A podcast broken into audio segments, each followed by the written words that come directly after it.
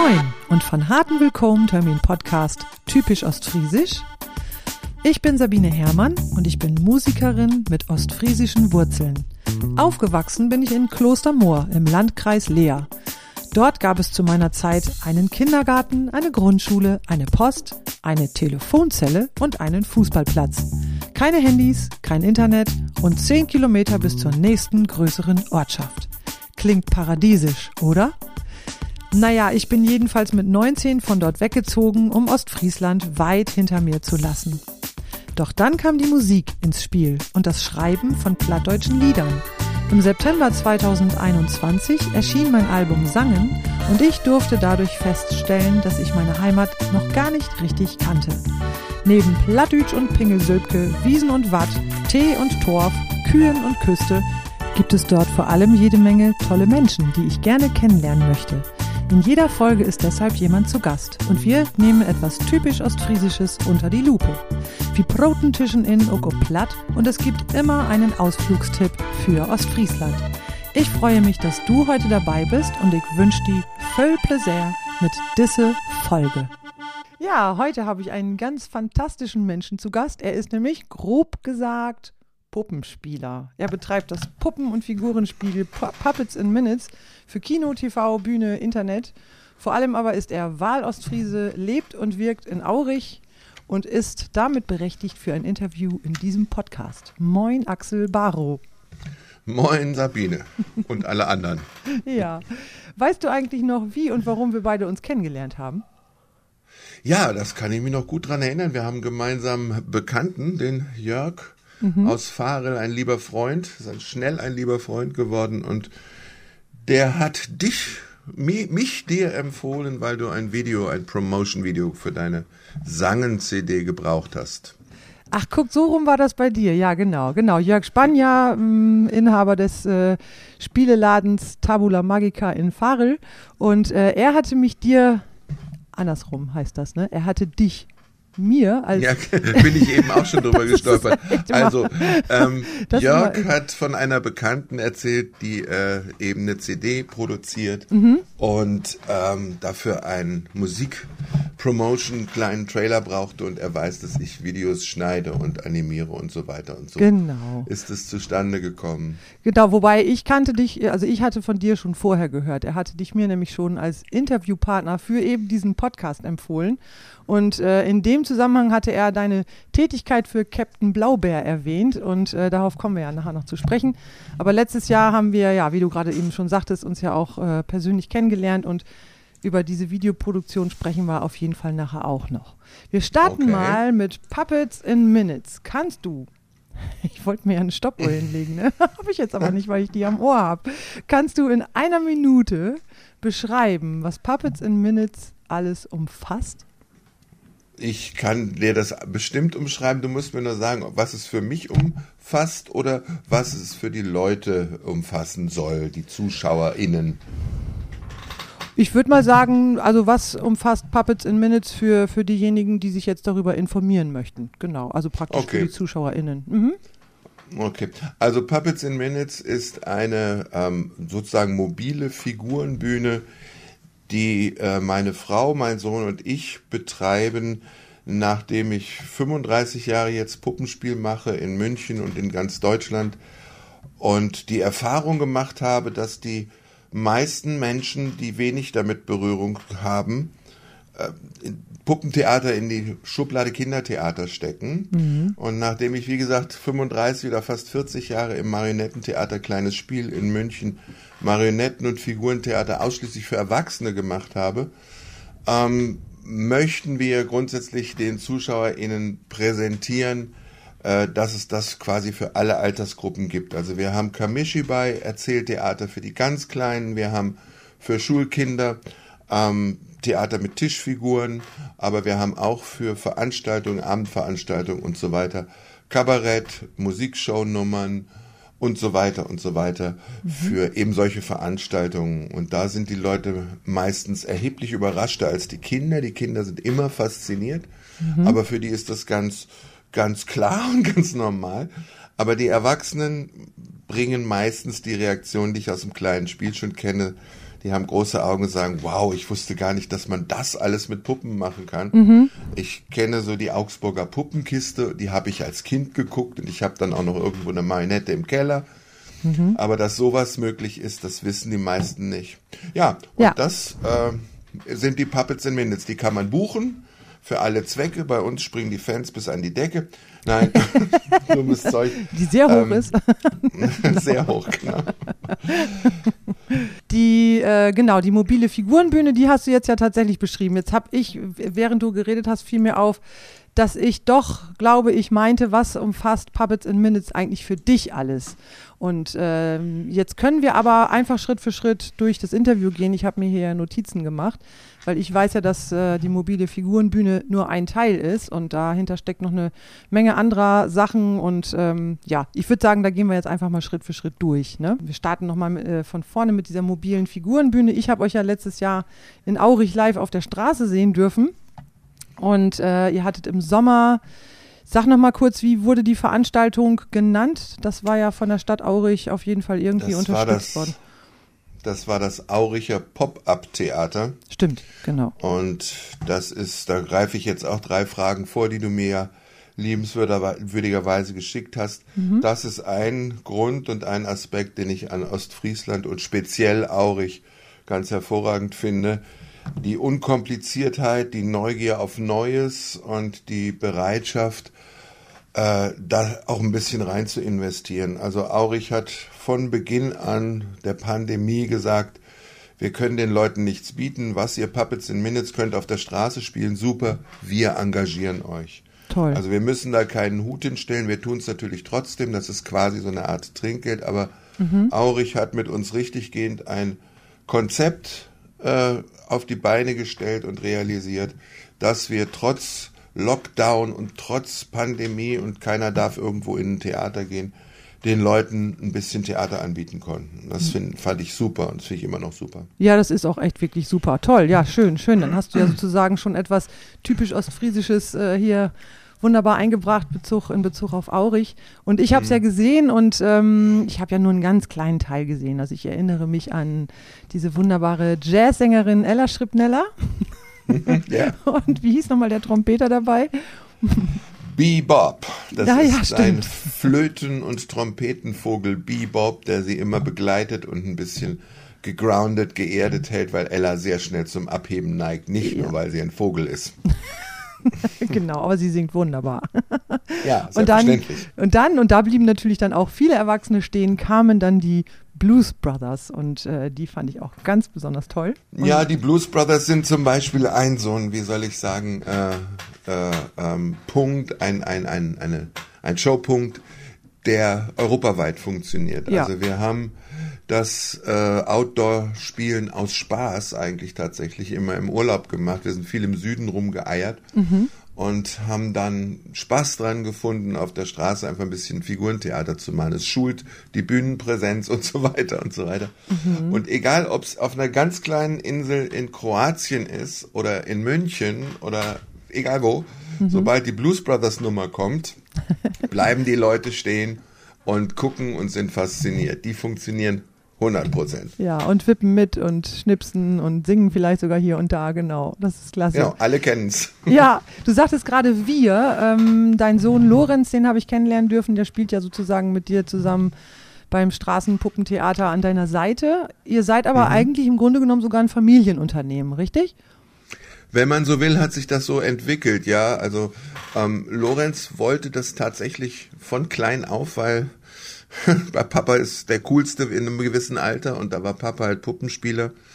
und Lorenz ist im Kindergarten gefragt worden, was macht denn dein Papa? Und der sagte, der spielt Captain Blaubeer. Und alle haben gesagt, ja, Lorenz, dein Vater spielt Captain Blaubeer, ja. Bis sie dann mitgekriegt haben, dass es gestimmt hat, haben sie sich bei ihm entschuldigen müssen. Nein, ähm, und ähm, meine Frau, die Dorothea, die ist mir da eine ganz große Stütze, auch dass ich sie gefunden habe, denn ich glaube, ich bin ein brauchbarer Puppenspieler, ich bin ein ganz brauchbarer Puppenbauer, ich kann mich auf einer Bühne bewegen und so, aber so richtige Storylines, Plots, wir haben nicht nur Musikshow-Nummern, mhm. wir haben auch szenisches Programm und so weiter. Und überhaupt äh, sowas richtig in Szene zu setzen, da ist, ist die Dorothea hat sie einfach ein Händchen für. Mhm. Und insofern ist das eine ziemlich gute Konstellation bei den Puppets in Minutes. Mhm. Ähm, obendrauf kommt dann noch die Tatsache, dass mein Schwager, ihr Bruder und seine Frau äh, in Mainz äh, Jazzmusik machen, und zwar professionell als Formation La Jazz. Cool. Und die ebenfalls sehr fasziniert sind vom Puppentheater und wir uns zusammengeschlossen haben. Und äh, so ist Ella Schrapnella entstanden. Ella ist quasi eine Jazzsängerin, deren Stimme und deren Musik von La Jazz aus Mainz, meinem Schwager Dorotheas Bruder kommt. Also es ist richtig, ich sage immer, wir sind die Kelly Family des Puppenspiels. Das hört Ernst nicht so gerne, aber so ungefähr. Toll. aber da gibt es mir nachher noch einen Link, das äh, verlinke ich dann mit in den Show Notes. Dann kann man sich da, wenn man Interesse hat, natürlich auch mal durchklicken und sehr gerne äh, ja, ja, schauen, ja. woher das alles kommt. Toll. Du sagtest gerade, Dorothea äh, schreibt praktisch auch szenische Stücke für euch. Das heißt, ihr spielt auch kleine Theater Theaterstücke mit den Puppen?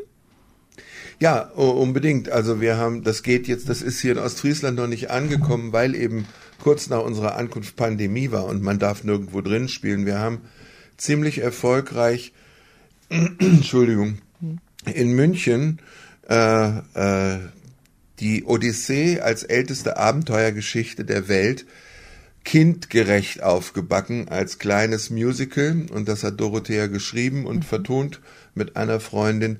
Da ist halt kein Odysseus mit Odysseus mit einer goldenen Pickelhaube und einem Speer, wie man das sonst so macht, sondern die Geschichte geht so, dass beim kleinen Maximilian am Geburtstagstag der Herd explodiert und seine Eltern verzweifelt sind und beim Bringdienst Ammerzeus äh, Donuts bestellen. Mhm. Und da gibt es das Odyss-Eis-Paket, das große Schokoladen-Odyss-Eis und seine Muffin-Gefährten. Mhm. Und der Bringdienst Hermes, der Götterbote, bringt es leider nur bis zur Parterre. Max wohnt aber im vierten Stock. Und jetzt müssen sich die Törtchen mit dem Odyss-Eis den Weg nach oben über die Treppe Bahnen und da ist dann ein einäugiger Rentner und eine fleischfressende junge Zirze und so weiter. Aha. Also das Ganze auf ein auf ein äh, äh, lustiges Kinderniveau runtergebrochen. Mhm. Und das kann Dorothea extrem gut. Das war ein großer Erfolg und das ist auch, ehrlich gesagt, eins meiner Lieblingsstücke. Super. Und Erwachsene lernen dann äh, an der Seite ihrer Kinder noch was über griechische Mythologie, wenn sie dann mitgucken. Das naja, das, mhm. viel wissen das, aber was Dorothea da gelingt, ist das äh, Geheimnis des Blaubeer, da kommen wir nachher auch noch drauf, mhm. umzusetzen. Das Erfolgsgeheimnis vom Blaubeer war meiner Meinung nach dass die Eltern, die verpennt morgens mit den Kindern die Sendung mit der Maus gucken mussten, mhm. auch was zu lachen hatten. Ja. Nicht nur einfach einen Kinderkram gesehen haben, sondern dass da so eine Ambivalenz in den Wortspielen war. Das eine war für die Kinder lustig und das andere war für die Kinder nicht bemerkt, aber für die Erwachsenen mega komisch. Mhm. Und das versuchen und in, wir auch und im Odysseus gelingt das Du hast ja gehört, Amazeus und sowas sind dann die Lacher für die Erwachsenen. Ja, klar. Super. Ähm, wenn jetzt wieder Normalbetrieb wäre, wo könnte man mhm. euch denn dann sozusagen sehen? Habt ihr auf eurer Homepage irgendwie so eine, ähm, ja, so eine Veranstaltungsübersicht oder gibt es einen Ort, ja, wo man immer gucken kann? Ja, es gibt auf jeden Fall einen Ort, wo man immer gucken kann. Die puppetsinminutes.de ist die die so sich mit dem, mit dem Axel Barrow, der auch für die Oper und so weiter spielt, beschäftigt. Aber es gibt auch eine Seite, die nennt sich pim-theater.de und die ist ausschließlich für unsere sozusagen Live, Outdoor und Puppets in Minutes Aktivitäten mhm. eingerichtet. Und da ist auf der, das ist ein Blog und auf der Frontpage ist immer, was die Puppets in Minutes aktuell machen, wo sie demnächst spielen werden und so weiter. Mhm. Super. Ähm, das werde ich auf jeden Fall alles mit verlinken. Dann kann man da ähm, unter dem Podcast in den Shownotes, ja, sozusagen kann man sich dann durch, wird man durchnavigiert ja. hin zu diesen ganzen Wunderbar. Angeboten. Sehr schön. Du hattest in dem Vorgespräch äh, so interessante Ausdrücke wie, ja, ich mache auch Computeranimationen, Figürchen, kleine Mannequin. So, das war so deine Ausdrucksweise. Und ähm, das darfst du jetzt gerne noch mal ein bisschen genauer beschreiben. Und dann schwenken wir hinterher nach München um. Ah, das hat ja alles mit München zu tun im Genau. Prinzip. Deswegen. Also dazu muss ich, muss ich ein bisschen meinen gesamten, wohl offenbar sehr ungewöhnlichen Werdegang beschreiben. Also ich wollte Schauspieler werden, hatte, habe die Erfahrung gemacht, kein guter Schauspieler zu sein. Jedenfalls habe ich das geglaubt. Bin nach München gegangen, habe Theaterwissenschaft zu studieren begonnen und bin in eben dieses Marionettentheater Kleines Spiel gekommen. Und das spielte nur für Erwachsene. Das hatte eine Bühne, ein Stammpublikum, eine Technik und man konnte einfach machen. Und da habe ich angefangen und dann habe ich da mehr Zeit verbracht als in der Uni und da kam jemand an, der sagte, er braucht Puppenspieler für eine Sandmännchen-Serie, wo ein blauer Bär den Bärchen Lügen erzählt. Und ich war jung und nicht dumm. Und Doch, ich war wahrscheinlich, jung war ich, aber dumm auch. Jedenfalls habe ich hier geschrien. Und das war eh nicht nur die Geburtsstunde vom Captain Blaubeer, sondern es hat mich auch in diese Fernseh-, Film-, Figuren, Szenerie reingebracht. Und das war zu der Zeit was anderes, weil da gab es noch keine Computeranimation. Da waren die Muppets ganz weit oben. Spitting Images aus England waren der Kracher äh, und so weiter. Dann hat Alfred Biolek seinerzeit gesagt, Spitting Images können wir auch auf Deutsch machen und hat Hurra Deutschland ins Leben gerufen. Die Älteren unter uns erinnern sich, das waren die Politiker-Knautschköpfe Kohl und so weiter und so weiter. Dann brauchte man wiederum Puppenspieler, die Kameraerfahrung haben, denn es ist was ganz anderes, wenn du auf einer Bühne spielst oder vor einer Kamera, denn du musst deine Bewegungen über einen Kontrollmonitor koordinieren können und so weiter. Das muss man einfach trainieren. Das ist kein, kein Hexenwerk, aber man muss es trainieren. Und wir hatten es trainiert und waren dann da auch äh, in der Puppenspielerriege von Hurra Deutschland. Und dann muss man sagen, ist ja das Puppenspiel für Fernsehen inklusive Puppenbau im Prinzip ein Spezialeffekt. Du kannst solche Puppen nicht leben kriegen, aber es ist genauso eine Extrakonstruktion wie ein Auto, was explodiert. Und so bin ich in die Spezialeffektszene in München reingekommen. Jetzt immer in München. Ja, genau. Dort habe ich mich der Firma Magicon angeschlossen. Das ist eine ganz fantastische Modellbau- und Spezialeffektfirma äh, seit langem schon, ähm, die halt so die ganze Münchner Kino- und Fernseh- und Werbeszene ähm, bedient hat mit allem möglichen, also da Bibi Blocksberg und American Werewolf in Paris und Anatomie, also die ganzen Sachen. Wenn sie Effekte hatten, haben wir dort in der Magicon betreuen dürfen, so dass ähm, ich in diese Effektszene reingerutscht bin. Ich war da so der Figurenfachmann, das gab es auch die mechanischen Leute, weil eine vernünftige Augenmechanik so bauen wie die anderen konnte ich nicht und so. Und Elektronikleute waren da. Und dann, ja dann, ähm, kam der Film Jurassic Park in die Kinos. Und da saß ich im Kino und habe gewusst, äh, Axel, wenn das sind die äh, computergenerierten Saurier, das war der erste Film, für die, Ja. die es nicht wissen, wo Steven Spielberg äh, Saurier für einen Kinofilm im Computer hat generieren lassen. Und ich habe das gesehen und das war wie, ja, wie so eine Erweckung. Ich wusste, Axel, das musst du lernen, sonst bist du irgendwann ganz weit aus dem Rennen. Das ist die Zukunft. Das war da klar, mir sofort.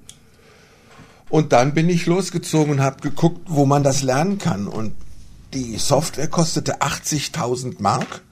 Und ein äh, Rechner, der die äh, handeln konnte, waren auch unerschwinglich für mich Puppenspieler. Aber ich hatte, wieder kommt's kleine Spiel ins Spiel, einen Kollegen dort, der äh, in der TU Mathematik Doktor war. Und der hat gesagt, ja, wir haben so einen Rechner da mit der Software, aber der steht da, wir wissen gar nicht so richtig, was wir damit anfangen sollen. Wir brauchen den im Programm gerade nicht. Wenn du willst, da liegt ein Handbuch daneben, kannst du dich reinarbeiten.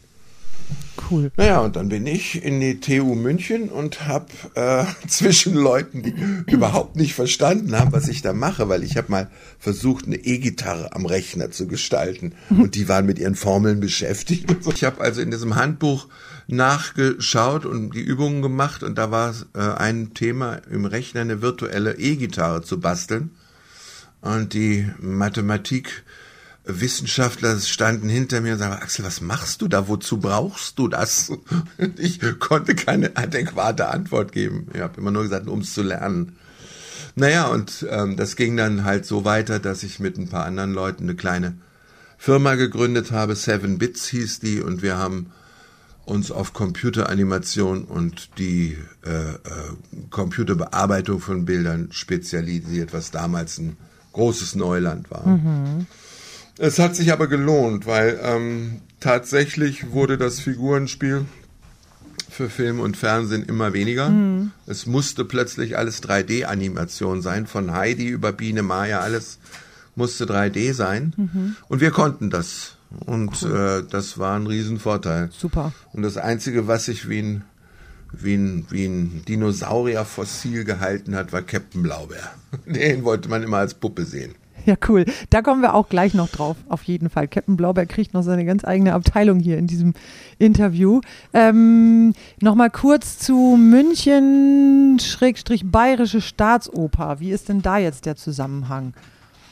Der ist wieder, ja, das ist so ein bisschen Crossover tatsächlich. Also angefangen hat das Ganze, dass äh, Herbert Heming, das ist dort der Ausstattungschef, vor, ich weiß nicht mehr, acht Jahren oder so für äh, Ballo in Maskera, den Maskenball, eine Bauchrednerfigur gebraucht hat. Die sollte in der Inszenierung stattfinden. Und er fand keinen, der ihm so ein Ding bauen konnte. Äh, und er fand auch keine im Internet, die man kaufen konnte. Und dann ist über einen Bekannten, ist er bei mir gelandet. Und es ist mhm. eine sehr angenehme und fruchtbare Zusammenarbeit gewesen. Ich habe also diese Bauchrednerfigur gebaut in verschiedenen Ausfertigungen und wir haben uns sehr gut verstanden, auch auch so von der Arbeitsweise. Dieses ganze Haus, die Staatsoper ist, muss ich sagen, ist einer der eine der angenehmsten Arbeitsumgebungen, die ich so erlebt habe, soll man gar nicht meinen. Aber das ist ein mhm. fantastisches Team, echt geerdet und ich liebe sie. Naja, und dann kam Alice in Wonderland, da brauchte es auch eine Ballettfigur, die ich für Herbert gebaut habe. Und dann kam Christoph Loy, ein relativ renommierter Regisseur, der den Figaro in München neu inszeniert hat. Und der hatte sich äh, ausgedacht, diese ganze Geschichte mit einem Marionettenspiel beginnen zu lassen. Das heißt mhm. sozusagen während der Ouvertüre den Inhalt der ersten Szene ganz rough und ganz schnell ähm, mit drei Marionetten, Figaro, Susanna und Cherubino, Klasse. zu inszenieren. Und da kam toll. Herbert wieder auf mich zu und das habe ich natürlich mit absoluter Hochfreude gemacht. Das war für einen Puppenspieler so der Ritterschlag. Ja, klar. Und der Crossover passiert da.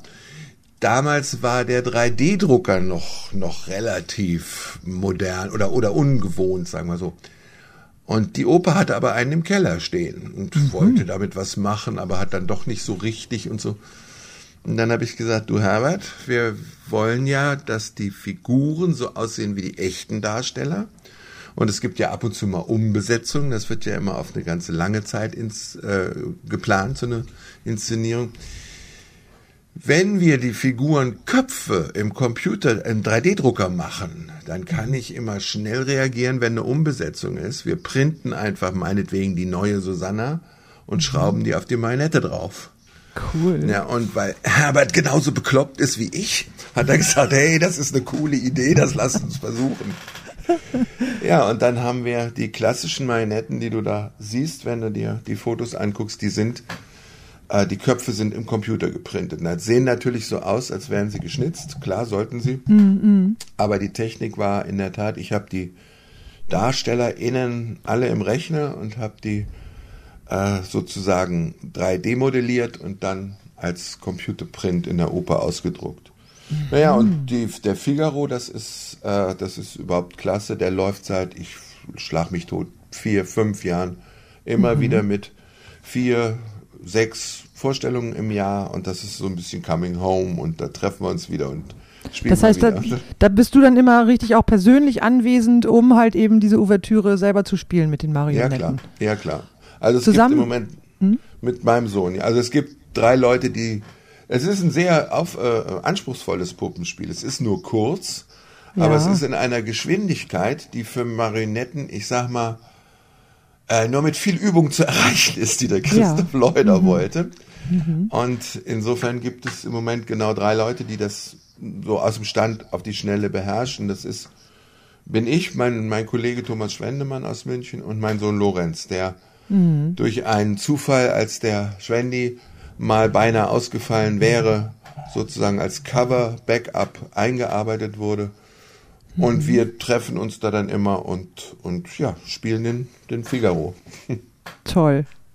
Über deinen Sohn sprechen wir nachher noch ein bisschen, äh, na, nicht sehr intensiv, aber er wird auf jeden Fall noch mal äh, eine Rolle kriegen, weil er spielt ja eine große Rolle bei eurem Umzug nach Ostfriesland. Ich wollte aber noch mal kurz auf diese 3D-Figuren zurückkommen. Du hast ja auch für den Münchner Tatort, wir kriegen euch alle oder so heißt der, glaube ich, mhm. ähm, eine, auch eine Puppe gestaltet, ne? Mhm, ja. Ja. Genau. Das war, äh, ja, also ich bin tatsächlich so ein, so ein zweigleisiger Mensch. Ich mhm. bin sehr gerne in meiner Werkstatt und am Puppen bauen und Puppen spielen, aber ich bin genauso gerne in meiner virtuellen 3D-Welt. 3D-Modelle mhm. gestalten und so weiter. Und mit diesem 3D-Printer ist es nun endlich möglich, das, was es da nur virtuell gibt, auch tatsächlich haptisch in die Realität zu bringen. Mhm. Und wiederum ein Bekannter aus der Szene ist ein Stammausstatter vom Tatort, der macht viele Münchner Tatorte. Und der kam an, es ging um diese Puppe, die ist in Deutschland tatsächlich verboten. Die gibt es wirklich. Ach, tatsächlich. Die ja, die Aha. ist verboten, weil das die einen Chip drin hat, womit die Puppe online gehen kann. Mhm, ich habe mir diesen Tatort tatsächlich gestern Abend angeguckt, weil ich dachte, echt? ich wollte da eben mitreden können. Boah, der, ja, der hat aber echt ein, das, das Thema ist harter Tobak, also das konnte ich ganz schwer verkraften. Aber ähm, äh, genau das, was du gerade sagtest, wird ja auch erwähnt, ne? Also dass die ja, Puppe in Deutschland. Ist der Inhalt. Das ist der Inhalt des Tatorts. Ja, dass, genau. Ähm, diese Puppe ähm, in Deutschland verboten, das heißt auch nicht zu kriegen war eben mhm. weil sie online gehen kann und dass damit Leute ausspionierbar, Kinder manipulierbar und so weiter mhm. werden, Datenschutz, tralala. Und dann brauchte es eine Puppe, die A, so mit den Augen leuchten konnte und so ein bisschen, so ein bisschen virtuell aussieht, aber mhm. sie muss, durfte vor allen Dingen nicht so aussehen wie die Puppe eines Herstellers, den es wirklich gibt. Da hatten die Hersteller alle was dagegen natürlich. Ja, klar. Weil es mhm. Puppe war Mr. Bad Guy. Mhm. Und ähm, man konnte also nicht hergehen und sagen, ich kaufe jetzt eine Puppe von, ich weiß nicht, wie die alle heißen, Dickies und so sind die Firmen, die das herstellen. Mhm. Und die dann äh, da einsetzen, weil dann hätte man sich, da gibt es tatsächlich Gebrauchsmusterschutz, Urheberrechte und so weiter drauf. Mhm. Und dann kam der Ausstatter zu mir und sag, sagte, sag mal, du bist doch im Computer ganz fit, könntest du nicht eine No-Brand-Puppe, das heißt eine, die zwar aussieht wie eine gekaufte Puppe, aber keine keiner Firma zuzuordnen ist, ja. bauen. Mhm. Und dann habe ich wiederum gesagt, klar, Hannes, und vor allen Dingen, die können wir printen. Mhm. Und dann sagte er, was, printen? Und ich sage, ja, printen. Und er ist auch so genauso bekloppt wie ich und fand die Idee gut. Äh, also de facto ist es so, der Körper von der Puppe ist tatsächlich ein gekaufter Körper. Ich sage nicht von welcher Firma, okay. weil das erkennt man nicht. Aber mhm. der Kopf, den haben wir tatsächlich in wirklich mühevoller Kleinarbeit mit dem Regisseur äh, gestaltet, damit der den Ausdruck dieser Puppe kriegt, aber nicht so aussieht wie eine im Handel. Und ich glaube, es hat 18 Entwürfe gebraucht oder sowas, wow. bis, der, bis das endlich war. Ja, und dann haben wir mhm. den, das Ding geprintet und Lichtmechanik reingebaut und so weiter. Die war erstmalig übers Handy steuerbar, über eine App. Mhm. Da stand die Ausstattung mit einer App da und hat die Augen an und ausgemacht und so. Also war das ernsthaft so oder war das jetzt nur für den Film? Also im, im Film ist es ja so, aber diese Puppe, die konnte man tatsächlich über die übers Handy steuern? Ja, ja, ja, ja, ja klar. Aha. Klasse. Die konnte nicht online gehen. Der Kasus so. Knacktus bei der echten Puppe war nicht, dass die Elektronik drin hatte oder ein Chip drin hatte oder so. Da ging es nur darum, dass diese Puppe online gehen konnte, dass die ah, internetfähig war. Mhm. Und äh, das war halt mit deutschem Recht nicht vereinbar. So, und das heißt, diese Puppe in dem Film, die, äh, äh, ne, also in, in dem Film ist es ja so, dass sie online gehen kann, aber die Puppe tatsächlich konnte das nicht, logisch. Nein, nein, nein, nein, genau. nein, nein, nein. Mhm. Dann hätten wir ja. uns ja genauso strafbar gemacht. Außerdem, ja. du musst dir das ja immer so vorstellen, die Rückseiten von Kulissen sind immer schwarz und schmutzig. Mhm. Du musst dem Zuschauer ja im Fernsehen nur erzählen, dass sie online gehen kann. Diese ja, Puppe stimmt. wirklich online fähig zu machen, das wäre ein materieller ja, und gewesen, finanzieller genau. Aufwand, Ja. der völlig überflüssig gewesen wäre. Eben, man kann das ja alles darstellen, ne? Das ist Genau. richtig. Ja, aber da wurde ja auch inklusive Packaging und alles dann tatsächlich wurde ja ein eigenes Branding entworfen, mehr oder weniger für die Puppe, ne? Die wird ja auch verkauft da über den Ladentisch und ist in Ja, einer ja. Verpackung drin und genau. Also es gab drei Modelle von der Puppe, die unterschiedlich durchmechanisiert waren. Also Mhm. so richtig Augen leuchten konnte nur eine. Aber es brauchte dann die Verpackung, das hat dann die Grafikerin gestaltet und dann musste eine Kartonagenfabrik diese, Mhm. diese Zellophanpackung machen. Da wird schon ein ziemlicher Aufwand betrieben immer. Ja, So. allerdings, ja. Ja, was da alles so hintersteckt, ne? wenn Mhm. ähm, irgendwelche Aufführungen, in, Inszenierungen gemacht werden und geplant und gedreht und so weiter.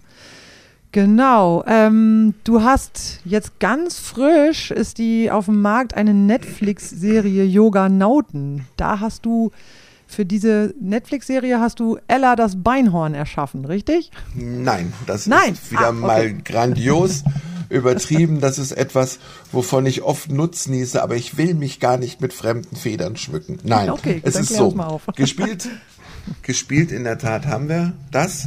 Das ist ein Konzept der Firma Megahertz in München, die eine ebenso liebevolle Firma ist wie die Staatsoper tatsächlich. Die produzieren so Willi Wills Wissen und Checker Chan und Checker Tobi, also diese hochwertigeren Kindersendungen tatsächlich.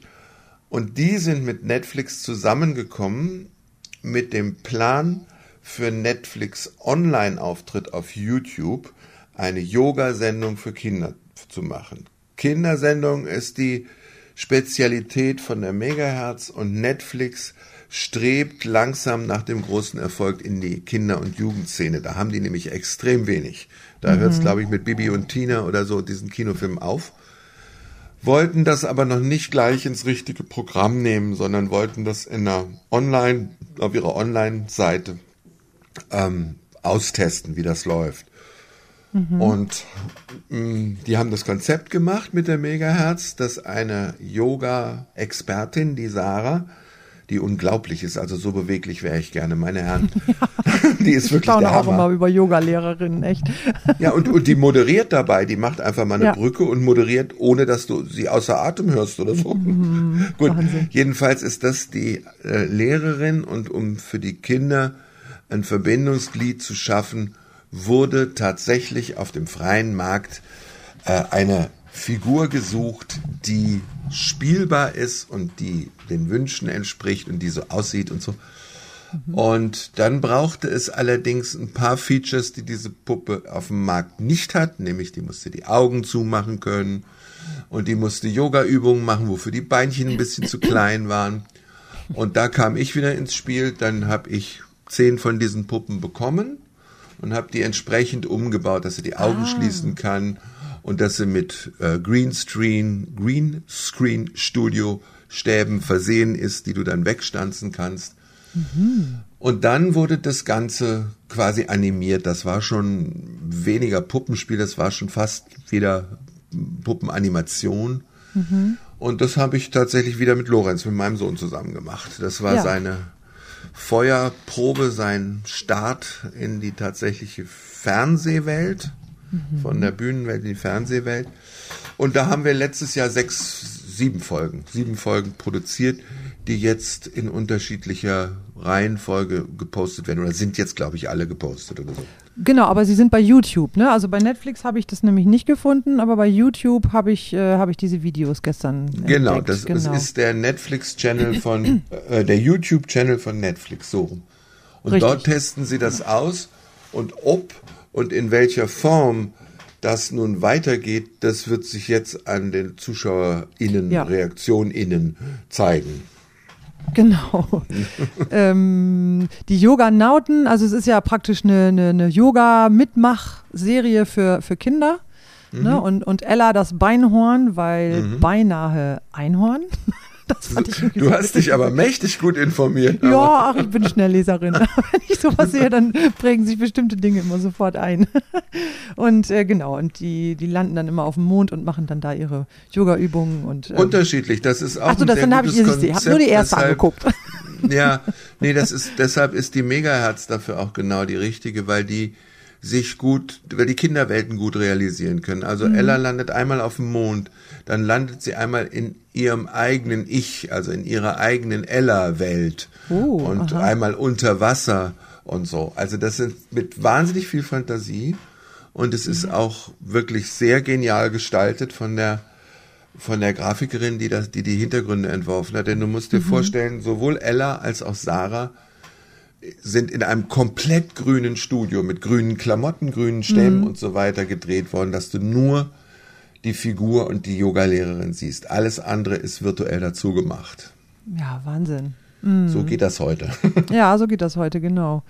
Spannend, spannend, genau. Jetzt kommen wir zu Captain Blaubeer. Eigentlich.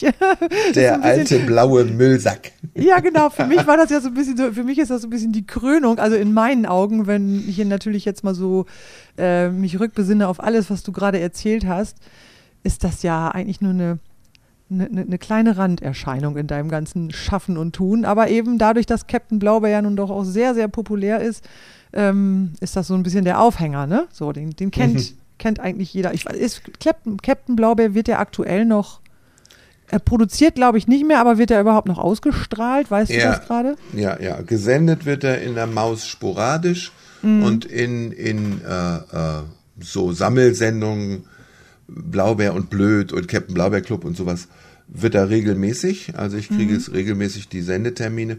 Produziert ah, okay. wird er leider nicht mehr. Mhm. Wobei, das hatte ich ja auch schon mal erzählt, wenn man es vom wirtschaftlichen, es ist sehr schade, wir finden es alle sehr, sehr bedauerlich, aber wenn man es mal von einem wirtschaftlich vernünftigen Standpunkt aussieht, wenn jetzt ein Kind ins, ich sag mal, fernsehfähige Alter kommt von, nennen wir es, fünf Jahre, mhm. dann kann das Kind zehn Jahre lang jeden Sonntag eine andere Blaubeerfolge sehen, bevor mhm. es sich wiederholt. So viel haben wir gedreht. Na super. Und dann, dann sagt jeder Sender irgendwann, Leute, das ist die teuerste Puppenproduktion in Deutschland gewesen. Ach, Jetzt langt's dann mal, ja. Ja, ja.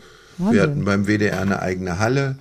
Wir, die war komplett ausgestattet, nur mit Captain Blaubeer-Dekoration hochgebaut. Da stand der ganze Kutter drin, auf 1,40 hochgebaut. Mhm. Also das war richtig teuer. Ah, okay. Wie genau ist denn jetzt deine persönliche Beziehung zu Captain Blaubeer, beziehungsweise was war deine Rolle in dieser ganzen äh, Produktion. Schön, dass du mich das sagen lässt, weil ich höre da die, die unterschiedlichsten Dinge. Erstmal, du hast Captain Blaubeer erfunden. Nein, habe ich nicht. Du hast Captain Blaubeer gesprochen. Nein, habe ich nicht. Das hat Wolfgang Völz. Du hast Captain Blaubeer gespielt.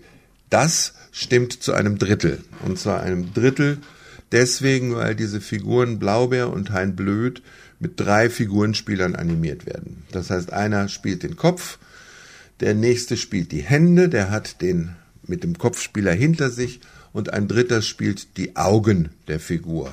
Ob die mhm. Augen zu, auf und so weiter gehen. Also Captain Blaubeer äh, wird mit drei Spielern gespielt und von diesen drei Spielern war ich von Anfang an einer. So, mhm. das ist meine Rolle beim Captain Blaubeer, aber natürlich äh, kann ich, also Wolfgang Völz, der Sprecher von Blaubeer, ist leider verstorben letztes mhm. Jahr. Mhm. Aber nach einem sehr erfüllten Leben in einem hohen Alter, so dass ich glaube, es war auch für Wolfgang okay. Weiß mhm. ich nicht, keine Ahnung. Mhm. Ähm, der ist ein sehr bekannter, auch sonst deutscher Schauspieler und vor allen Dingen Synchronsprecher gewesen. Und ich kann keinen, keinen Film gucken, wo Wolfgang irgendwas synchronisiert, weil ich immer den Blaubeer drin höre. Den habe ich so oft und so dauerhaft gehört. so. Aber ansonsten war das natürlich auch für den Puppenspieler ein, ein absoluter Traum, weil mm, erstmal so was Populäres zu machen ist schön, dann was zu machen, was allgemein zu Recht als gutes Kinderfernsehen bezeichnet wird, weil ich finde tatsächlich, dass das Blaubeer-Konzept ja, das kann man Kindern zeigen. Das ist okay, das ist seriös, das ist gut. Mhm. Ähm, und für den, für das Leben, für einen mm, jungen und dann später mittelalten und dann etwas älteren Herrn ist es natürlich auch klasse, weil das ist, äh, war eine wiederkehrende Produktion. Wir haben drei bis viermal im Jahr produziert. Da mhm. bin ich nach Köln gefahren, habe im Hotel gelebt und habe Blaubeer gedreht und ansonsten Freundschaften gepflegt und so weiter. Mhm. Weil du bist WDR, öffentlich-rechtlich, du bist um neun im Studio, du bist aber auch garantiert um halb fünf fertig und dann liegt dir Köln zu Füßen. Na, so. Schön. Mhm. Das ist einfach cool. Das kommt, kommt dir ja sehr entgegen, ne? Also ich höre das schon raus. Du bist ja ein, ein, also ein unglaublich vernetzter Mensch und ich glaube, das liegt dir auch sehr, ne? So, das ist, würde ich mal so sagen. Ja, ich mag ja. Menschen und ich mag ja. nicht gerne allein sein. Also es gibt Leute, meine Mutter war ganz anders, die hat allein niemals mit einsam gleichgesetzt. Mhm. Ich würde das sofort tun. Keine Ahnung. Ja, aber was willst du noch zum Blaubeer wissen? Äh, das ja, ist, genau. Äh, ähm, der Blaubeer. Also du hast, äh, hast du das jetzt eigentlich gerade erzählt, welchen Teil du gespielt hast? Ich bin mir gerade nicht ganz sicher. Du hast nur gesagt, du hast ein Drittel gespielt. Doch, du hast. Ja, gesagt. ich war, ich war ähm, zu 90 Prozent der Zeit die Hände die von Hände. Captain. Ja. Und aber ah. sag mal, ist das nicht ein bisschen, wie, ich, wie muss ich mir das vorstellen? Also das waren ja, das war ja eine, eine richtige physische Puppe und dahinter stehen dann praktisch drei Leute und da kommt man sich doch in die Quere, oder nicht? Das, ich kann dir vielleicht auch ein Foto für deine Blog-Website schicken. Das kann sich, können sich Leute oft nicht vorstellen. Erstmal mhm. denkt man immer, es ist eine komplette Figur. Nein. Der Blaubeer ist nur eine halbe Figur. Ober äh, Gürtellinie aufwärts ist Captain ah, Blaubeer. Ja. Die Beine, die du siehst, die sind an dem Sessel, in dem er sitzt, festgemacht, die werden gar nicht bespielt. Und wenn er geht, dann siehst du niemals Beine, sondern entweder Füße allein, nur Füße, mhm. oder du hörst die Schritte. Dann geht die Puppe durchs Bild, an der Bildunterkante ist die Gürtellinie mhm. und du hörst die Schritte. Mhm. Und das sieht im Endeffekt so aus, stell dir vor, du hast eine eine Klappmalfigur, die in der Mitte durchgeschnitten ist und ungefähr so groß wie du. Das heißt, die hatte fast menschliche Ausmaße. Du steckst mit deiner Hand äh, im Kopf in dem Mund drin, so wie bei Kermit. Mhm. Unten dran hängt die Figur und vor dir steht einer, dem du diese Figur an der Gürtellinie auf den Kopf stellst. Und der ist mit seinen Unterarmen in den Unterarmen des Blaubeer. Hat so blaue Handschuhe an und dann müsst ihr zusammen agieren. Mhm. Und so wird der, wurde der Blaubeer gespielt. Ah, ja. Das Tricky dabei war, dass du hast deine Hände dann überm Kopf, musst aber zum Beispiel mal Tee einschenken oder sowas, mhm. musst das aber alles über einen, einen Monitor unter, zu deinen Füßen kontrollieren. Also du guckst runter in den Monitor und siehst oben, was du machst. Und das ist, das ist ein Geschicklichkeitsspielchen ab und zu. Ja, klar.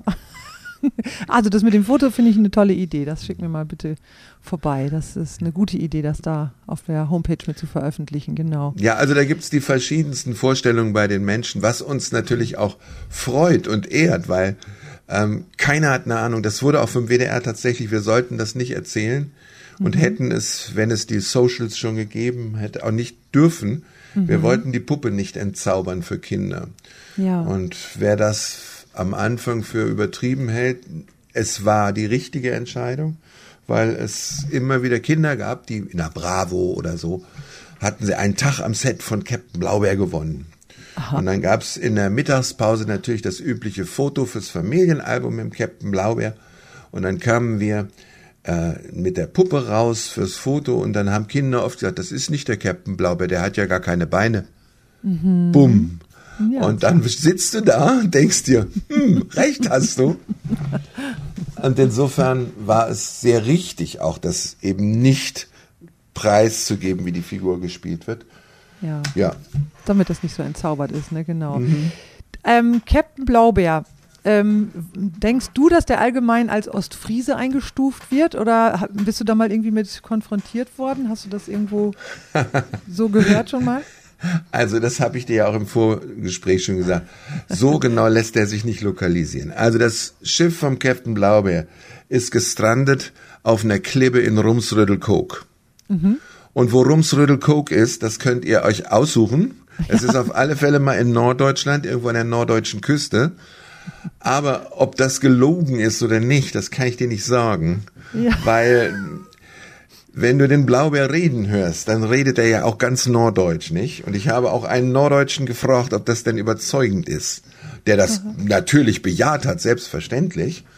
Äh, Wolfgang Völz war aber Berliner und hat dieses Norddeutsche nur imitiert. Ja. Also du weißt nicht, was da gelogen oder was wahr ist. Ja, aber du kannst den ja echt gut nachmachen. Du, 30 Jahre. Ja, klar, natürlich. Aber es ist doch mehr so ein Hamburger, ne? Also so ein Ostfriese, der spricht doch noch ein bisschen anders. Das, äh, ne? Also das, Ost, daher- das Ostfriesische, das kannst du beurteilen. Ja, Und das, genau. worum's Rüttelkok ist, das weiß ich nicht mal selber. Rumsrüttel. Okay, gut. Ich versuche es gar nicht. Ja, herrlich. Also das war dann die Geschichte hinter Captain Blaubeer. Ja. Sehr, sehr spannend. Ja, und im Grunde genommen der Aufhänger, ne? Warum, ähm, oder das, womit Jörg, ähm, meine Güte, Jetzt wieder, ne? dich Mich- mir dich- schmackhaft gemacht hat. Ja, Ja, über weil- weil Captain Blaubeer könntest du eine, eine ganz eigene Sendung machen, weil Ja, genau. wir haben Da- unheimlich coole Sachen gemacht. Es gab mal einen Wissenschaftler, Dr. Reinhard oder Reinhold Ewald. Das war der erste deutsche Wissenschaftler, der ähm, auf die Raumstation Mir durfte und dort mitgeflogen ist. Und Mhm. Dr. Reinhold Ewald war ein riesiger Hein Blöd-Fan und hat eine Hein Blöd-Puppe mit ins All genommen.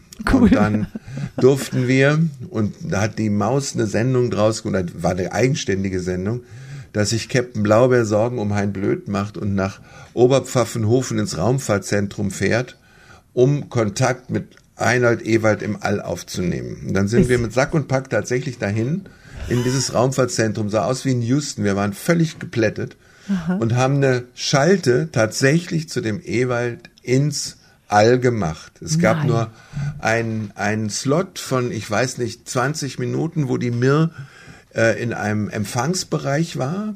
Und in dem Empfangsbereich hat Reinhold Ewald, der ein unglaublich kamerasicherer Mann war, ähm, mit uns, mit dem Blaubeer aus dem All heraus geredet, dass es Hein blöd gut geht und dass er ein ja bisschen klasse. Schwierigkeiten mit der Schwerelosigkeit hat und so weiter. Und das ganze Team dort war furchtbar sauer, weil die Mir war schon, weiß ich nicht, zwei Wochen im All und die hatten immer schlechtes Wetter. Die hatten nie guten Kontakt, immer nur so abgebrochenen. nur an dem Tag, wo das alberne Kindertheater da war, da war es perfekt. Richtig so. Ja.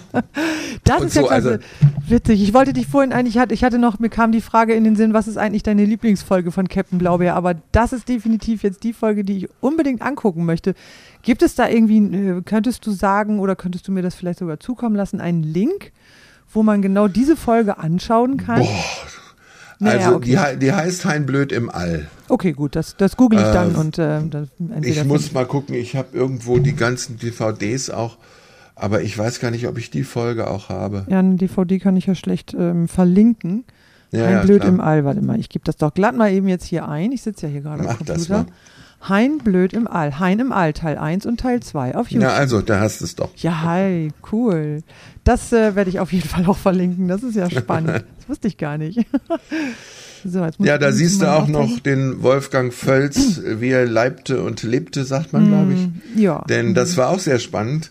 Da hatten wir kein Playback vorproduziert. Da saß Wolfgang neben uns und war in der in dem Kostüm von Mario Tremonti. Weißt du, wer Mario Tremonti ist? Ah, Ja. klingelt was, aber ich Es gab eine deutsche Raumversendung mit Dietmar Schönherr Ja. und weiß ich nicht wem noch und Wolfgang Völz. Raumpatrouille Orion hieß die.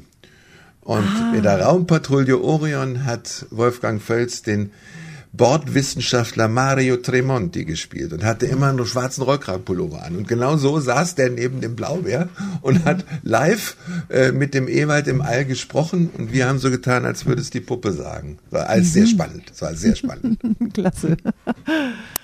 Toll, ja, da könnten wir tatsächlich jetzt wirklich fast noch eine eigene Folge von machen. Aber ich schwenke jetzt mal um zum, mal. zum, ja, zu dem Punkt Ostfriesland als Wahlheimat. Das ist jetzt ein krasser Schnitt. Ähm, welchen Bezug hattest du denn eigentlich zu Ostfriesland, bevor du dort hingezogen bist? Wann du dorthin gezogen bist, das bes besprechen wir gleich auch noch. Also welchen Äh, Bezug hattest du vorher schon zu Ostfriesland? Also, zu Ostfriesland fielen mir früher verschiedene Sachen ein. Ganz von früher die Ostfriesenwitze, die ich immer ziemlich doof fand. Ach, Dann äh, der äh. Leuchtturm auf der Krummhörn, der Pilsumer Mhm. Leuchtturm, weil wir im Rahmen der Magicon an dem zweiten Otto-Film mitgearbeitet haben. Hm. Und da lebt Otto ja, glaube ich, in dem, in dem Pilsumer Leuchtturm. Dann fällt mir zu Ostfriesland ein, dass ich witzigerweise mit meiner Frau Dorothea, als sie mit Lorenz schwanger war, haben wir hier äh, in einem kleinen Leuchtturm Boardinghaus in Ostfriesland Urlaub gemacht. Cool. Ja, verrückt, aber es ist so. Äh, Und das war auch in der Nähe von der Krummhörn, Gretzil, so in der Ecke. Das fällt mir zu Ostfriesland ein und ansonsten erstmal nicht viel. Oder fiel mir seinerzeit nicht ein. Ah, okay. Also eine private Verbindung dahin hattest du gar nicht. Null, 0,0 gar nicht. Okay. Ähm, was hat denn dann letztendlich dazu geführt, dass ihr nach Ostfriesland gezogen seid? Und wann genau war das? Wann seid ihr dahin gezogen? Wir sind nach Ostfriesland 2019 Ach, gezogen. Das ist ja gerade ganz frisch Also, noch. Mhm. ja, ja, ja, ja. Ähm, das war ziemlich, warte mal, lass mich jetzt nicht lügen. Es war ziemlich kurz vor der Pandemie oder haben wir, oh Gott, ich weiß es Ja, gar nicht mehr. Die, Dieser Lockdown hat mir die Zeit total durcheinander Ja, gebracht. nicht nur dir. Es kann auch sein, dass es ein Jahr vor dem Lockdown war. Aber es ist, wie gesagt, ganz frisch. Mhm. 18 oder 19 war es. So. Äh, den Ausschlag vom Ganzen hat interessanterweise äh, der Tod meiner Mutter, war der ein, ein Ausschlag. Mhm. Denn die wollte, die hat auch in München gelebt, die ist verstorben und die wollte seebestattet werden. Ja. Äh, und dann haben wir hin und her telefoniert und gemacht und getan und in Hochsiel, hier gibt es ein Unternehmen, eine Reederei, die Seebestattungen macht. Und dann haben wir diese Seebestattung vorgenommen und das war tatsächlich ein absolut magischer Tag. So möchte ich auch von der Welt gehen. Das war, ich meine, wir hatten Kaiserwetter, das war auch, aber das war schon mal sehr extrem cool. Und da waren wir alle drei hier, hatten ein Auto gemietet und so und haben dieses Ostfriesland kennengelernt so und fanden es eigentlich richtig super klasse. So eine Schockverlieberei war das so ein bisschen. Ja. Und dann kam noch dazu, dass uns allen dreien, unabhängig von, von meiner Mutter und so, das Leben in München, wie soll ich das jetzt ausdrücken, nicht auf die Nerven ging, aber, aber wir waren ein bisschen satt. Weil wir haben mittendrin gewohnt an der Münchner Freiheit, also hatten immer aus der Tür raus zig Menschen und äh, alles groß und alles schnell und Ja. das habe ich ein Leben lang gebraucht, ohne das hätte ich nicht gekonnt. Aber irgendwann war es dann auch gut. Und Dorothea ist genauso spontan wie ich und kann genauso extreme Maximalveränderungen, wenn es eine Veränderung sein soll. Und dann kam der Gedanke auf ganz blöd, wie wäre es denn, wenn wir hier hinziehen? Und das haben wir immer weiter gesponnen, immer weiter gesponnen. Bis wir tatsächlich einen Urlaub abgesagt haben und stattdessen hier mal ausgelotet haben in Ostfriesland, wie ist es mit Wohnen, wo könnte man hinziehen, wie ist das Interesse an Puppenspiel und, und, und, und, und. Und das ließ sich alles ziemlich gut an. Ja, und so ist das dann immer weitergewachsen. Und irgendwann waren wir dann hier. Ganz toll. Und ihr wohnt ja jetzt praktisch auch nicht gerade an der Münchner Freiheit, aber in Aurich, mitten in der Stadt. Also richtig ganz, ganz nah an der Fußgängerzone. Ja. Also ja, ja. das habt ihr sozusagen euch mitgenommen, ne? Wenn, dann ins Zentrum. Naja, gut, wir haben hier anders angefangen und mussten dann nochmal umziehen. ah, ach so. Okay. Aber, aber dass die Dorothea dieses Häuschen hier mitten an der Lamberti oder direkt an der Lamberti-Kirche gefunden hat, ist ein Wahnsinnsglückfall, Glücksfall, den wir aber alle drei sehr genießen, weil so ein bisschen Stadt brauchen wir schon alle. Ja. Ja, schön. Und, und für Lorenz ist das aber auch in Ordnung. Also ich meine, so gerade als, als junger Mensch, äh, ich bin ja in Ostfriesland aufgewachsen und für mich war das immer so, oh, ey, wann komme ich hier weg? Ne? Wann komme ich in, in, in eine Gegend, wo wirklich auch Leben stattfindet? Und Ostfriesland war für mich, ich meine, es war jetzt nun nicht Aurich, ich bin ja richtig, so richtig auf dem Land aufgewachsen. Und ähm, das war für mich als Jugendliche schon echt eine Herausforderung. Und für Lorenz, wie ist das, wie ist das für den? Ich glaube, der war ja sogar auch mit einem Grund, warum ihr nach Aurich gezogen seid, ne? Ja, ein Grund für Aurich war. Ein Grund für Aurich, Weil, genau. Ja, Ja. Aurich hat das Ulricianum hier.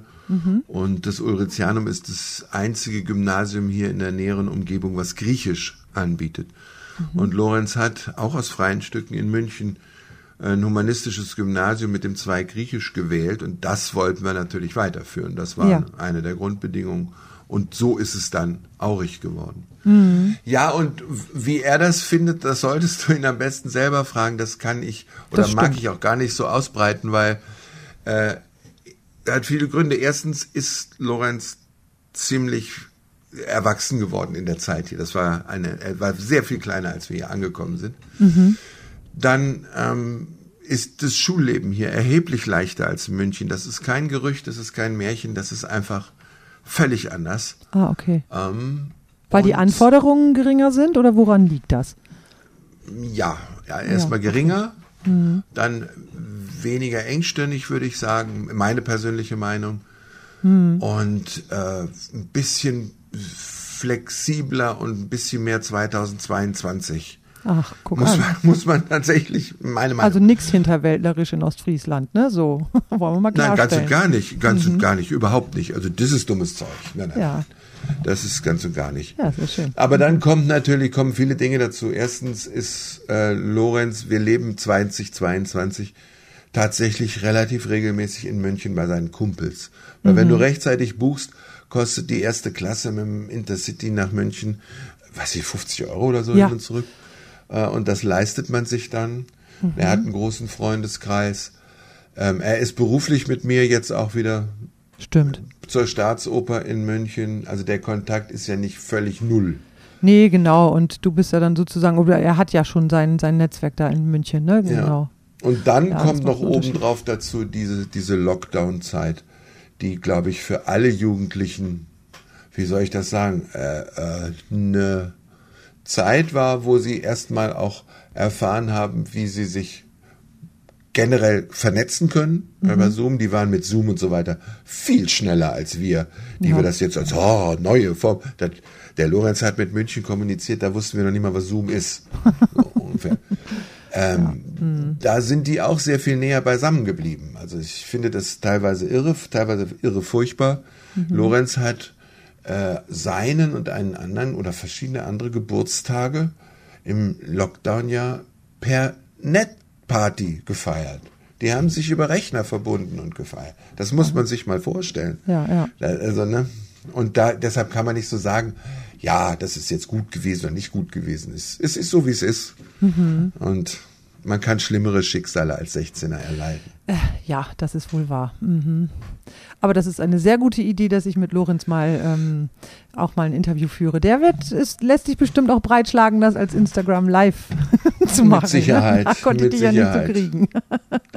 Und der hat auch sehr viel zu erzählen. Er hat ja als, als Kind ähm, bei Radio Feuerwerk moderiert äh, und hat, wenn du in Lehnbach, ins Lehnbachhaus in München gehst und den Audioguide für Kinder dir ausleihst, dann hörst du da Kinder, unter anderem Lorenz, wie sie die Bilder analysieren und beschreiben Ach, und so an. weiter und so weiter. Klasse. Ja, ja, der hat eine Menge gemacht in der Richtung. Ja, das, das, das äh, behalte ich auf jeden Fall mal im Hinterkopf. Mhm. so, jetzt äh, sind wir in München gewesen und in Ostfriesland gewesen, aber du stammst weder aus Ostfriesland noch aus München. Wo kommst du her? Ja. Erzähl nochmal. Ich bin tatsächlich Niedersachse. Wer hätte Mhm. das gedacht? Allerdings für euch Niedersachsen, glaube ich, ist das so fast Italiener. Ich bin aus Göttingen, ganz am südlichen Rand.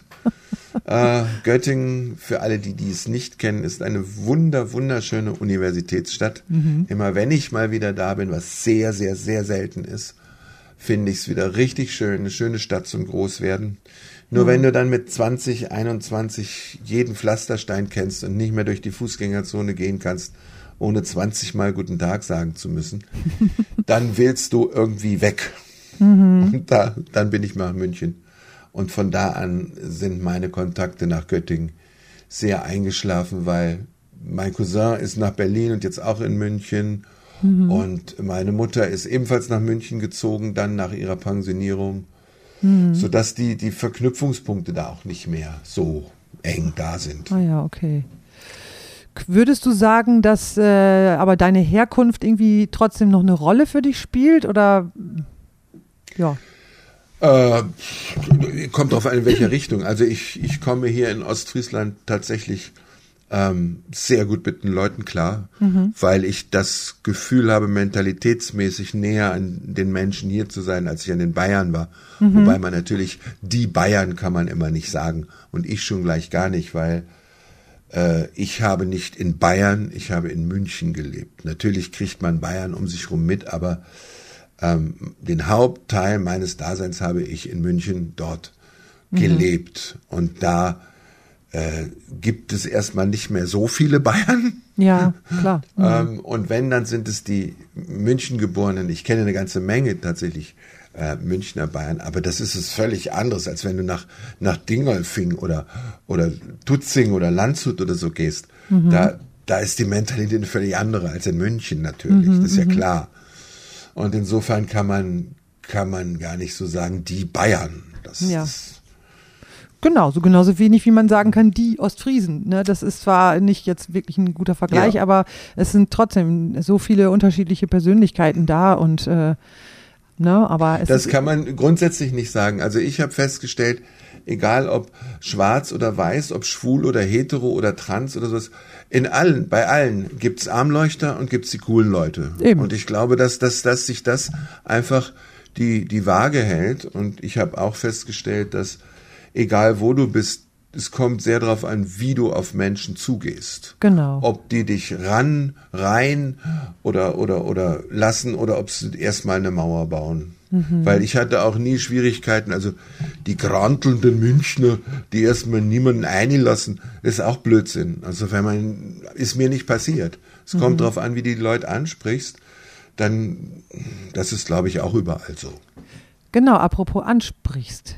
Kannst du mir denn überhaupt verstauen, wenn ich Plattdeutsch brot? Und kannst du überhaupt Plattdeutsch verstauen? sehr wenig. Ich höre mich sehr ein. Ja. Ich finde es toll. Da ist vielleicht interessant für dich als, als Plattdeutsch-Liebhaberin oder so.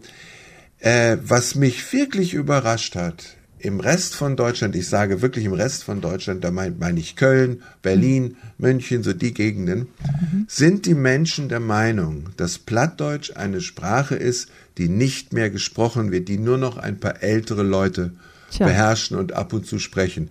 Und wir sind hierher gekommen und egal wo, bei Doro im Familienzentrum und so, die Leute unterhalten sich auf Platt. Ja. Das ist einfach, und das finde ich super spannend. Ich finde, das hört sich super schön an. Ähm, und wir überlegen schon, also ich habe vom lieben Bekannten, auch von Jörg, eine App gekriegt, die mir, ähm, wenn man durchgeht, Plattdeutsch beibringt. Und wir planen jetzt tatsächlich mal einen kleinen Urlaub und da möchte ich mir diese App reinziehen. Ja, ich möchte es nämlich ein bisschen besser verstehen, muss ich sagen. Sehr schöne Idee. Und dann schmeißt ihr euch parallel dazu meine CD rein und singt immer fleißig mit und dann kommt der Sprachfluss auch. Ja, besonders mag ich den Song mit dem Abheben bei dir. Die Sachen sind gepackt. Du Bei Hände recht- weit. Mhm. Genau. Ähm, da verstehe ich schon mh, durchaus ein bisschen was so. Ja, siehste. Und auf meiner Seite gibt's ja sogar äh, die Texte und Übersetzungen. Das heißt, du kannst dich dann hinsetzen, kannst das hören, also wenn du dir dann das, das dazu irgendwie anmachst, kannst du es hören, mitsingen und gleichzeitig gucken, was es auf Hochdeutsch heißt. Mhm. Äh, mitsingen, das willst du nicht hören. Ich habe viele Fähigkeiten, aber singen gehört nicht dazu. Ja, bei dir zu Hause am Rechner darfst du das ruhig machen, das hört ja dann. verstehe, verstehe. Ja, ach, ich hätte hier noch ganz viele Fragen. Ich würde jetzt doch gerne noch mal eben das ein bisschen eingrenzen, weil genau, der Podcast heißt ja typisch ostfriesisch. Was würdest du denn nach all dem, was wir jetzt so besprochen haben, als typisch ostfriesisch bezeichnen? Ein bisschen was hast du vorhin schon erwähnt über Aurich, das war ja schon mal ganz klasse und ähm, du hast mir aber ja im Vorgespräch auch etwas verraten. Ja, also das, äh, ich will jetzt hier nicht äh, äh, so ein Dissing betreiben, das ist, ist blöd, aber ihr lieben OstfriesInnen, die ihr äh, es nicht aushaltet, wenn einer auf der Landstraße vor euch 95 statt 100 fährt und deshalb ein Überholsmanöver machen müsst, ähm, was einfach gefährlich ist, macht euch mal locker. So wichtig ist es weder schnell zu sein, noch seid ihr damit so viel schneller, noch ist das Auto so cool. Ähm, okay, das ja. reicht. Ich okay, finde, reicht. ich finde, es gibt Leute, die lieben ihr Auto und pflegen es und so ist alles gut. Mhm. Ähm, es gibt Leute, für die ist ein Auto ein, ein geldkostendes Transportmittel, also dazu gehöre ich. Mhm. Aber ähm, ich finde, es sollte in einem so vernünftigen Rahmen bleiben, dass man weder sich noch andere vollkommen ohne Grund echt in Gefahr bringt. Das braucht's einfach nicht. Natürlich gibt's diese Heizer und so auch in, in Bayern und in, in der Umgebung von München. Hm. Mir ist nur aufgefallen, dass es hier sehr viel verbreiteter und, und ja. sehr viel selbstverständlicher ist. Und das ist uns allen aufgefallen. Also wir waren ah, am Anfang okay. völlig, ey, wie sind die hier denn drauf auf der Straße? Mm. So. Aber das ist die negative Seite. Nein, also ich liebe äh, diesen roten Backstein-Baustyle, den liebe ich sehr. Ich liebe Windmühlen sehr. Ich mhm. liebe seit frühester Kindheit Grünkohl. Ich bin ein absoluter Grünkohl-Fan. Ähm, einen sehr guten Grünkohl macht die Sigrid Busch, die Frau von Jörg Spanier. Mhm. Das ist schon so ein kleiner Jour fix geworden. Sigrid unsere Grünkohl-Dealerin lädt uns auf eine kleine Party ein. ähm, oh, da werde ich mich mal einklinken, weil äh, mein? Mann ist ja bei uns hier der Grünkohl-Koch und der hat sich dann irgendwann mal von meiner Mama einweisen lassen ins Grünkohlkochen und der macht das echt richtig gut. Also da können wir ja mal so ein, so ein Wettessen oder Mach das, ich bin dabei. Ich, ich, ich, du, ich bin dabei. Sehr schön. Ja, und dann hat, hat mich fasziniert an Ostfriesland, dass es völlig anders ist landschaftlich als Bayern. Bayern mhm. ist Berge, Bayern ist lieblich, Bayern ist ja äh, äh, sonnig mhm. und Ostfriesland ist platt. Ostfriesland ist Meer, Meer finde ich klasse. Mhm. Ostfriesland ist rau, das finde ich mhm. auch gut. Ähm, das taugt mir. Sehr schön. Gibt es irgendeine so. Gegend in Ostfriesland oder einen Ort, wo du sagen würdest, da, das muss man unbedingt gesehen haben? Ich finde Gretzil total cool. Also mhm. das gefällt mir sehr gut. Mhm. Ähm, ich finde äh, Aurich sehr cool, muss ich sagen. Ja, ich auch. Ich war ja letztes Jahr tatsächlich das erste Mal in Aurich, also so richtig bewusst mit meinem mhm. Mann. Wir haben ja ein paar Tage Urlaub gemacht und da haben wir euch ja dann auch getroffen und es ist wirklich eine, eine besonders schöne Stadt. Also gerade die Innenstadt hat mir sehr, sehr gut gefallen. Mhm. Ja, also Aurich hat für mich auch die, genau die richtige Größe jetzt zwischen Stadt und kleinem Ort. Mhm. Also pff, außerdem hat es fast alles, was ich zum Leben brauche. Mhm. Äh, und sieht gut aus und ist gemütlich und so. Deshalb, mhm. also Aurich sollte man sich reingetan haben, auf jeden Fall. Naja, und dann so die üblichen Sachen, auch wenn es eine Touri-Veranstaltung ist. Ich mag den Pilsumer Leuchtturm einfach. Mhm. Das ist so auch typisch ja, Ostfriesland. Wurde tatsächlich jetzt auch schon in mehreren Podcast-Folgen erwähnt, als ein Lieblingsort, genau. Mhm. Und was ich auch super toll finde, da spielen wir auch, wenn es schönes Wetter ist, immer wieder mal, ist das äh, Kurgasthaus in Dangast mhm. wo es den legendären Rhabarberkuchen gibt und die umstrittenen Skulpturen am Strand. Ah, ja, ja. das finde ich auch klasse. Mhm. Dangast ist nice. Ja, das stimmt. Dangast, äh, Dangast ist aber nicht mehr Ostfriesland, ne? Oh Gott, jetzt habe ich, oh ja, schneid's raus, oh Gott, ich bin schon nö, wieder. Nö, nö, nö, äh, das oh, schneide ich nicht raus. Das ist, selbst, du hast ja gemerkt, selbst ich musste kurz überlegen. Nein, Dangas gehört, gehört, äh, Albert, äh, ah, das ist aber auch nochmal so eine Geschichte für sich. Also es ist auf der ostfriesischen Halbinsel noch drauf, aber zählt eben ähm, politisch gesehen zu Friesland und nicht zu Ostfriesland. Okay, also alle lieben Ostfriesinnen und alle Friesinnen, die mich jetzt hören, nehmt es mir nicht übel. Auch. auch bei Ostfriesinnen und Friesinnen gibt es Armleuchter und die coolen Leute, wie überall. Ja, genau. Und ich mag euch alle. ja, dem schließe ich mich an. genau, dann können wir jetzt schon glatt zum Ende kommen, was wir jetzt gar nicht mehr erwähnt haben. Das kann man noch mal am Rande so erzählen. Äh, auf meiner Webseite gibt es ein Video und dieses, für dieses Video hast du ja auch was gemacht. Willst du da vielleicht noch mal kurz was zu erzählen? Was soll ich dazu erzählen? Das ist, ähm, hat mich sehr, hat mir Spaß gemacht, deine CD kennenzulernen und, und der da, dich da unterstützt zu können und so Videos, das hört sich jetzt abfälliger an, als ich es meine, sind quasi ein, ein, ein Abfallprodukt aus meiner Visual Effects und Animationszeit, weil da musst du den Filmschnitt als solchen technisch auf alle Fälle drauf haben, mhm. weil Effekte sind immer eine Kombination aus allem Möglichen.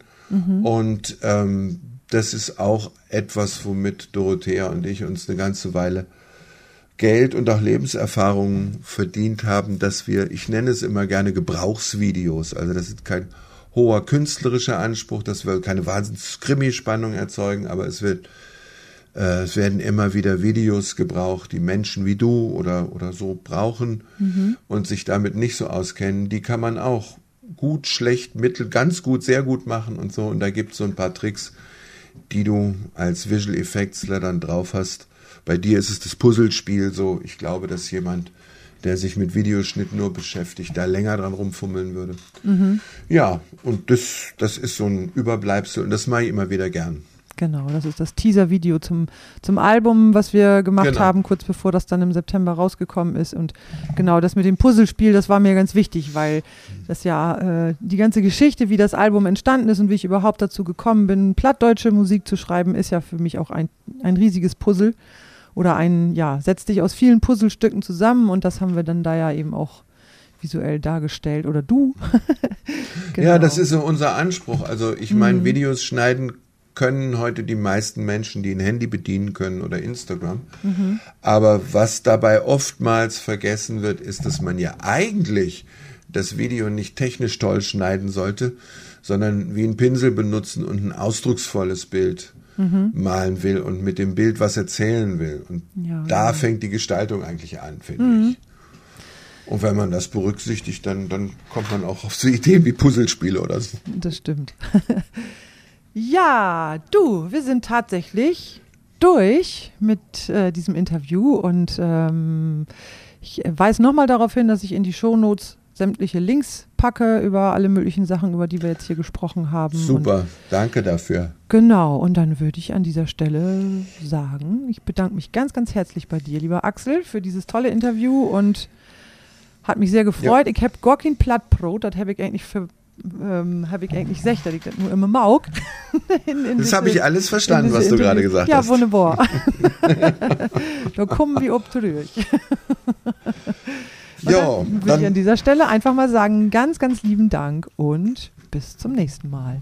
ich danke dir auch. Ich danke allen HörerInnen, dass sie sich die Ohren blutig haben reden lassen.